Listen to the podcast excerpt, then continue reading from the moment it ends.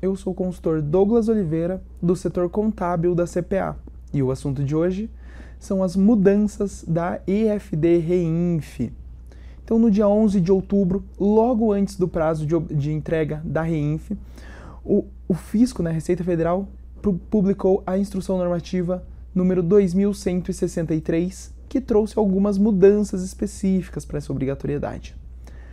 Essa instrução normativa estabeleceu três principais alterações.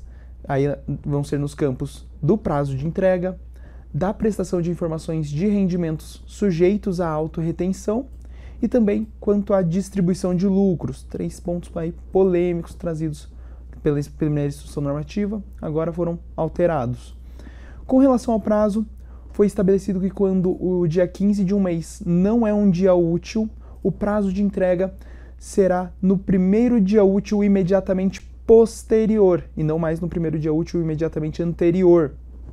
Então, no próprio mês de outubro de 2023 mesmo, que o prazo seria no dia 13 de outubro, o prazo agora será no dia 16 de outubro, assim como também nos meses subsequentes em que o dia 15 não acabar caindo em um dia útil.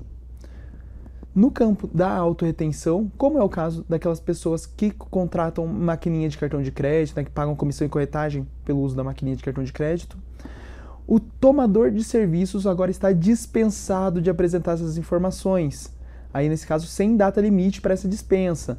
Então, sempre que, que antes a gente tinha que tanto o tomador quanto o prestador de serviços deveriam apresentar essas informações, agora apenas o prestador de serviços deverá prestar essas informações no campo no, do evento 4080, é, isso a partir de 1 de janeiro de 2024. Por fim, com relação à distribuição de lucros, o prazo de entrega para, para essas informações específicas foi alterado. Foi estabelecido que a distribuição de lucros será entregue no prazo do dia 15 do segundo mês posterior ao do trimestre de ocorrência dessa distribuição, do pagamento dessa distribuição de lucros.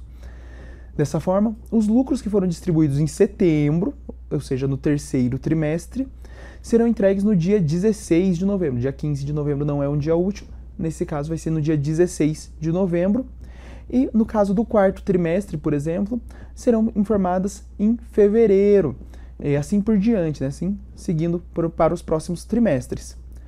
A prestação das demais informações dos fatos geradores ocorridos a partir de 1 de setembro permanecem sem alterações, apenas uh, foram alteradas essas questões específicas.